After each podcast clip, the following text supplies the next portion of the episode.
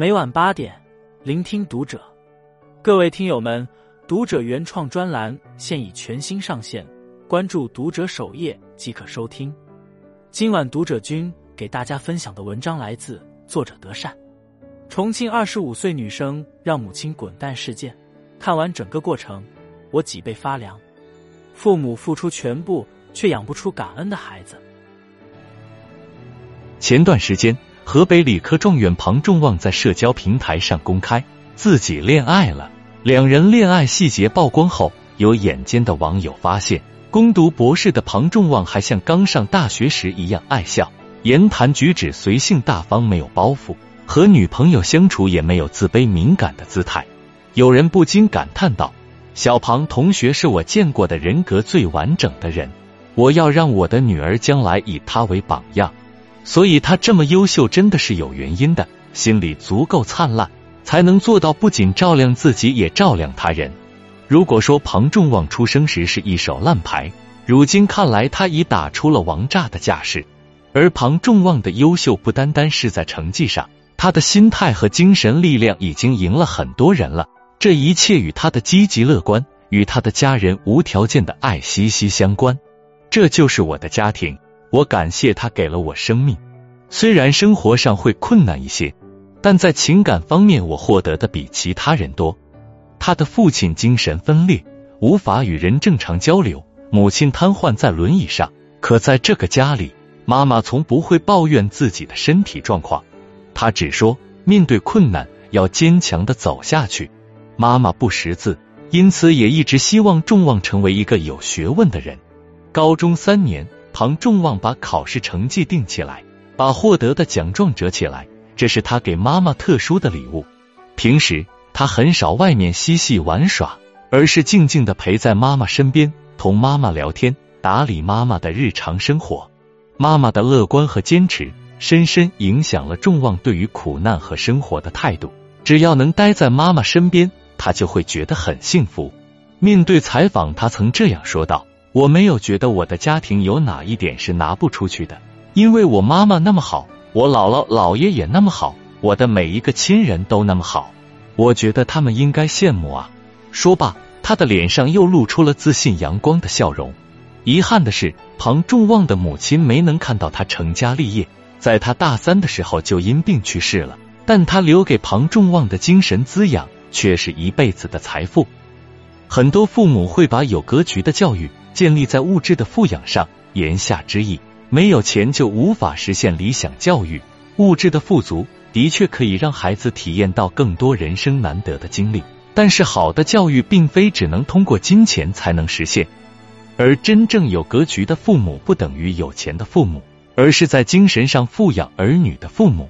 如果家庭经济条件不错，不应只用于堆砌给孩子买名牌衣服、鞋子和各种高档消费上，而是可以带孩子多出去体验生活、看世界，增长眼界和见识，接受更好的教育资源。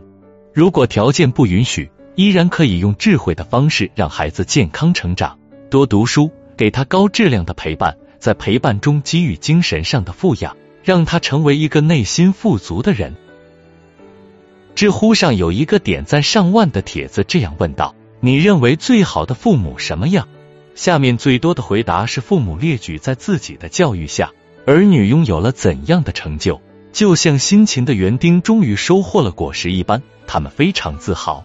可却没有人站在孩子的角度上，发自肺腑的洞察他们真正想要的和真正迷茫的。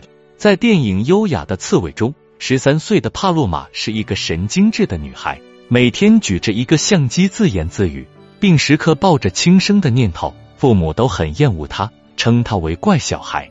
四十岁的门房乐妮外表看起来庸俗，又老又丑，实则是一个非常喜欢看哲学书、艺术书的小资女人。女人和女孩都是被世俗排斥的人，一个无趣，一个叛逆，命运安排了他们的相遇。他们之间交流很少，在彼此面前做着每天都会做的事。他们欣赏着彼此的优雅。终于，女人乐妮遇到了心灵相通的爱人。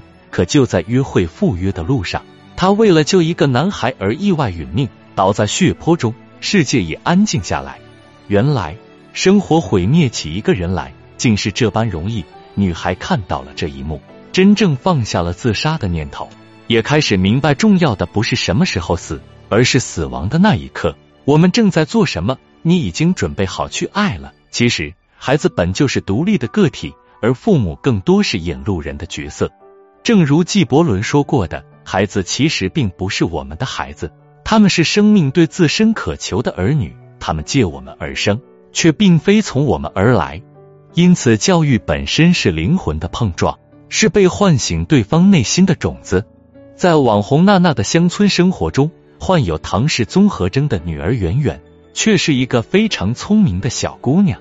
妈妈生病的时候，她一点都不哭不闹。虽然自己也是半个残疾人，但他却从不是病生娇。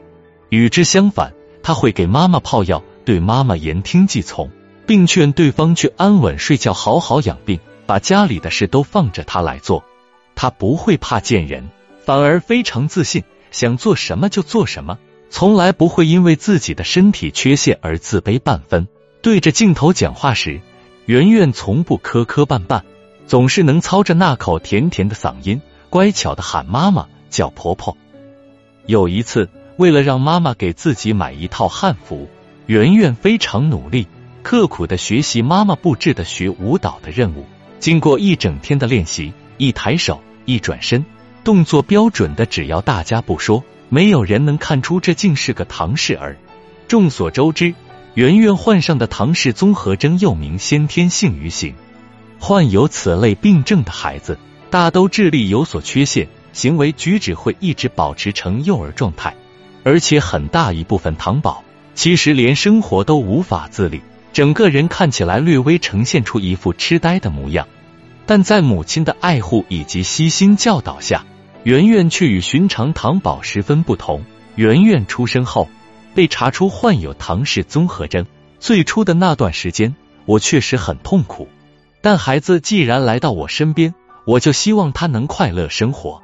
为此，我和孩子奶奶教他学会生活自理，送他去培智学校学习技能。他也一天天的不断进步，在我眼里，他就是个非常优秀的好孩子。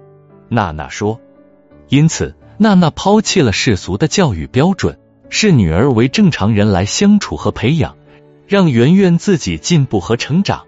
但令他没有想到的是，圆圆虽没有正常人的智商，但可以生活自理，有辨别力，并且性格开朗、自信大方，与人正常社交完全没有问题。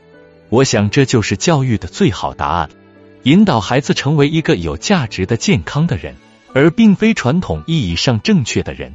真正有格局的父母，不会把自己和孩子套于世俗的框架之下，终日在望子成龙的夙愿下焦虑和痛苦着，而是更多的引导孩子的方向，带他发现世界上有趣的东西，培养他自己努力和成长。好的亲子关系是一种守望，也是一种成全。正如心理学家斯宾塞说：“父母是孩子通往外部世界的引路人。真正有格局的父母，不会被眼前的利益迷惑，不会用物质富养代替精神教育，不会揠苗助长、望子成龙。而最有意义的教育，就是在足够了解自己孩子的基础上成人之美。如果他是鸟，就让他高飞；如果他是鱼，就让他下水。教育是场修行。”为人父母的我们，在这个修炼场上，都要学着改变，更要学着反思。有些陪伴一旦缺失，想弥补再没有机会；有些教育一旦错过，再后悔也无法重来。趁孩子还小，我们未老，和孩子比肩前行，步履不停，成长不歇。关注读者，感恩遇见听友们，我们下期见。